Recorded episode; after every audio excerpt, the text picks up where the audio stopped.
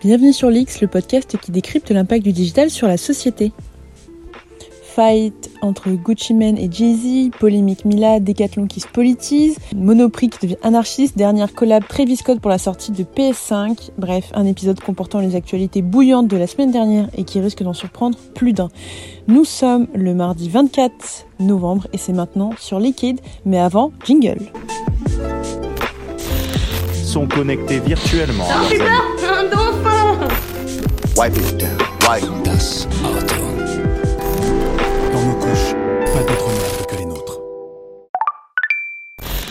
Commençons par faire le tour des grandes tendances Twitter qui ont fait trembler le réseau Le Petit Oiseau Bleu cette semaine et la semaine dernière. Premier sujet, le fight entre Gucci Mane et Jeezy. C'était l'événement phare qui a chauffé tout Twitter jeudi dernier. La battle des hits versus entre les deux ennemis Gucci Mane et Jeezy a écrit l'histoire ou du moins réécrit l'histoire puisque c'était considéré comme l'événement majeur de l'année 2020 dans le rap US. D'une part parce que cela a permis aux deux rappeurs de faire la paix après plus de 15 ans de fight, on le rappelle il y a eu des morts dans l'histoire, mais surtout parce que les chiffres livrés par Sweetbees et Timbaland, les deux créateurs du concept, montrent que la battle entre les deux stars a battu des records d'audience. Avec plus de 9,1 millions d'auditeurs cumulés, c'est déjà le versus le plus regardé de l'histoire sur la plateforme. Dont près de 1,8 million de téléspectateurs simultanés, plus de 126 000 likes sur la plateforme et notamment suivi par de nombreuses stars. Pendant la diffusion, battant à plat de couture le versus qui les plus gros chiffres jusqu'à maintenant, celui de Brandy et Monica avec 1,2 million de spectateurs simultanés ou celui de Snoop Dogg et DMX qui ont monté jusqu'à 1,4 million. Jay-Z et Gucci Mane ont lancé la saison 2 sur de très grosses bases et affirment leur puissance face à des émissions installées comme les MTV VMA, The Voice sur NBC ou les Billboard Awards. C10, la performance de ce versus historique, je vous montrerai tout de suite. Round one of Gucci Man versus Jeezy. Baby, up the drizzy, drizzy, Gucci man, shake, shake. Club night down, white Gucci man, wasted, wasted. We got a special caller for you guys right now. Come on on. Hi, this is Stacey Abrams. Thank you for the work you've done. That's right, we got you, baby. Let's get it. GA, you know we gonna stand up for you.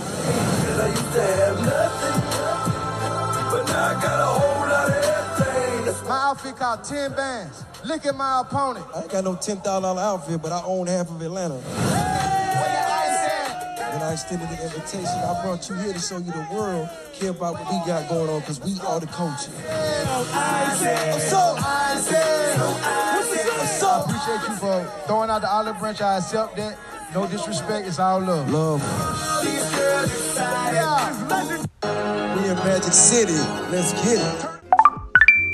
Second sujet qui est Mila qui a réagi face à une nouvelle vague d'harcèlement. Mila, la lycéenne iséroise qui avait critiqué l'islam en termes crus en janvier 2020, a annoncé dans un communiqué qu'elle va se faire plus discrète sur les réseaux sociaux.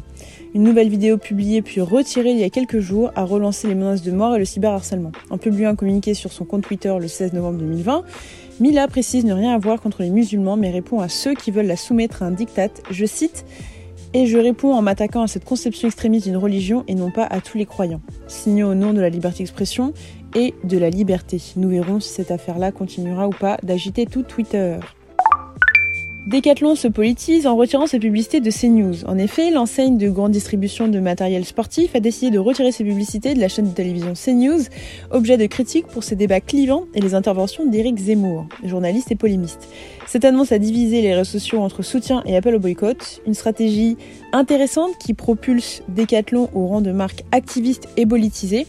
Stratégie que nous avions abordée lors de notre enquête sur l'engagement des marques. Je crée directement le lien en barre d'infos et on se tâte peut-être à réaliser une analyse sur la stratégie de Decathlon. Dites-nous en commentaire si cela vous intéresse.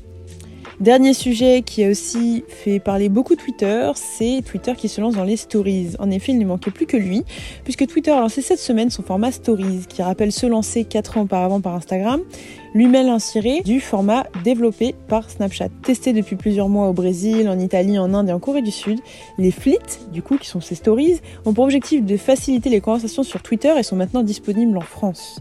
Mon avis, c'est que c'est un énième, une énième copie de Snapchat, c'est du crachat à la gueule de Snapchat, mais surtout, je trouve que ça euh, pollue un petit peu tout le contenu sur Twitter. C'est moins aéré, c'est moins clair, euh, beaucoup, beaucoup, beaucoup de contenu. Dites-moi en commentaire ce que vous en pensez. On continue de faire le tour des tendances en commençant par la nouvelle collab avec Travis Scott pour la sortie de PS5. En effet, après avoir sorti une figurine à son effigie au sein des Happy Meal, donc de McDonald's, on retrouve Travis Scott cette fois-ci dans une collab pour Nike Dunk Low X PlayStation qui va faire du bruit. La low top, la sneaker, semble présenter une empeigne de cuir blanc contrastée par des éléments noirs. Euh, sur le côté extérieur de la paire. Ce qui est intéressant aussi, c'est qu'il y a le logo de la console vidéo placé au niveau du talon. L'avance, la paire se vend actuellement à 8000 dollars sur StockX. Côté riposte de la nouvelle Xbox, Sony Interactive Entertainment s'affiche sur un grand écran sur le Café de la Paix en plein Paris avec un contenu 3D innovant et immersif. Je suis pas très emballée par tout ça. Je trouve que la stratégie autour de la PS5, elle est pas non plus trop développée. C'est pas ouf. Travis Scott, ça, ça devient vraiment comme Thierry Marx, vraiment les, pros de la publicité, ou peut-être qu'il a besoin de thunes, euh, aucune idée, mais en tout cas, je trouve ça pas ça top. Et concernant Sony, se mettre un contenu 3D innovant en plein café de la paix, alors que ça c'est le confinement, je vois pas trop le délire, donc euh, pas top.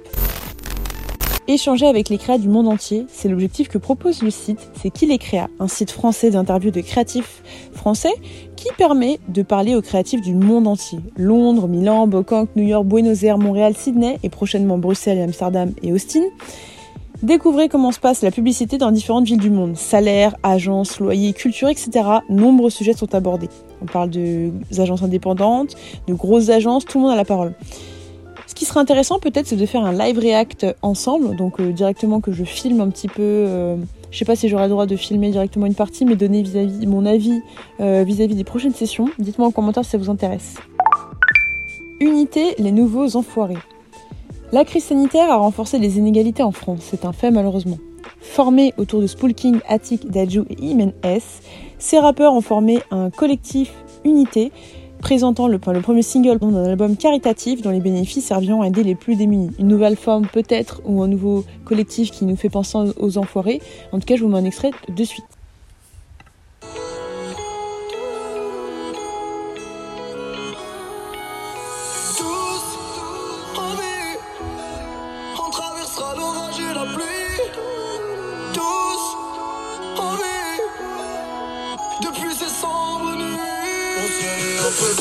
Faut que je rajoute des étoiles comme sur le plafond de la Rolls. C'est ce avant comme un rose.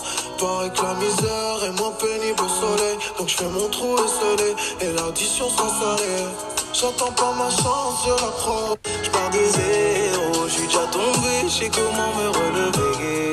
Et je vois plus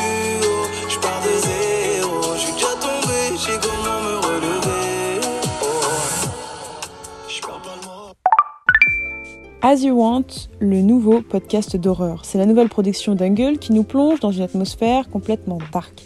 Tout est fait pour tout tenir en haleine, musique, bruitage, rien n'est laissé au hasard.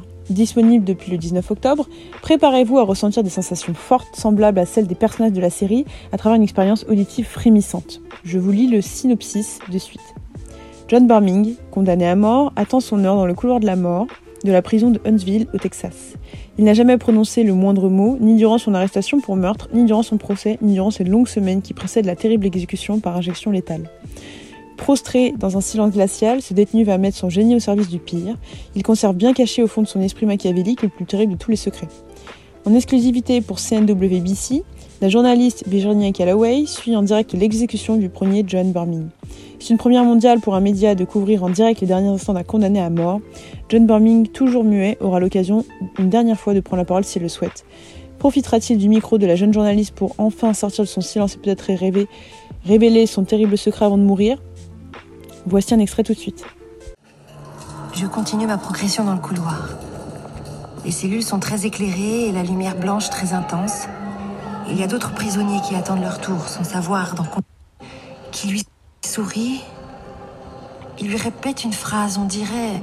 Ah, j'arrive pas à lire sur ses lèvres d'où je suis, mais il semble lui répéter la même chose.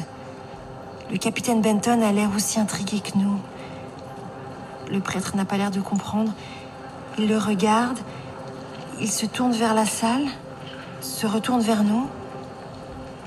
Vers moi? Oui, vers moi. Vous êtes toujours en direct sur CNWBC.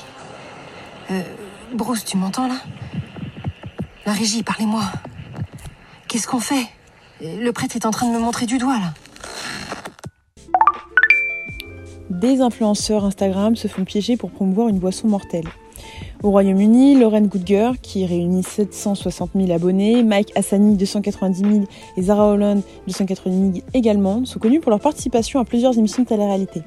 Ils sont ainsi devenus influenceurs sur Instagram, gagnant leur vie grâce à la publication de vidéos sponsorisées. Afin de pointer les dérives de ce système, la BBC a envoyé un faux commercial en caméra cachée pour leur proposer un partenariat. Ce dernier concernait le lancement d'une mystérieuse boisson au nom plutôt inquiétant Cyanora. Un projet évidemment inventé de toutes pièces. Sur la description du produit imaginaire figurait clairement l'un de ses principaux ingrédients, le cyanure d'hydrogène, un composé toxique potentiellement mortel utilisé dans les chambres à gaz par les nazis. Sans prendre conscience du, piège, les trois personnalités ont accepté de faire la promotion de Cyanora sans goûter la boisson. Ce qui est très grave, ce qui est intéressant, puisque ça, ça nous pose la question du métier, euh, ça nous pose la question du métier d'influenceur.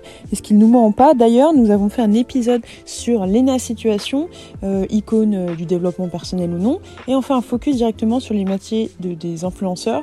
notre thèse est aussi qu'ils euh, sont une nouvelle extension de la publicité et qui permettent aux marques d'entrer dans l'imaginaire du quotidien des jeunes notamment. N'hésite pas, je te mettrai également le lien en barre d'infos, n'hésite pas à aller checker notre, enquête sur, sur l'ENA Situation où justement on se pose la question du métier d'influenceur.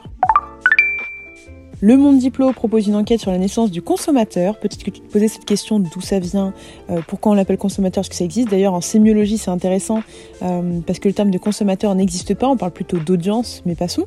Donc en deux siècles, l'économie de marché a produit un type humain nouveau, le consommateur. Mais comment la famille autosuffisante du 19e siècle, euh, qui possédait quelques objets utilitaires, s'est-elle changée en un foyer entrepôt où s'amoncellent plusieurs milliers de choses? Il a fallu pour cela forger de toutes pièces un imaginaire. La presse joua dans ce processus un rôle décisif. Je t'invite à aller voir cette enquête du Monde Diplo qui est vachement intéressante sur cette notion de consommateur et de consommation à l'époque. Monoprix, nouvelle marque anarchiste. Suite au changement de panneaux de direction, euh, de panneaux directionnels en intérieur du magasin, assez revendicateurs, par exemple, je cite, une commission venant de conclure que l'eau s'amouille, nous avons finalement le droit de vous vendre des parapluies, ou euh, on n'en avait pas très envie de recevoir ici ce qu'on n'a plus le droit de vendre ici, donc euh, coller sur les boîtes aux lettres, enfin les boîtes de click and collect.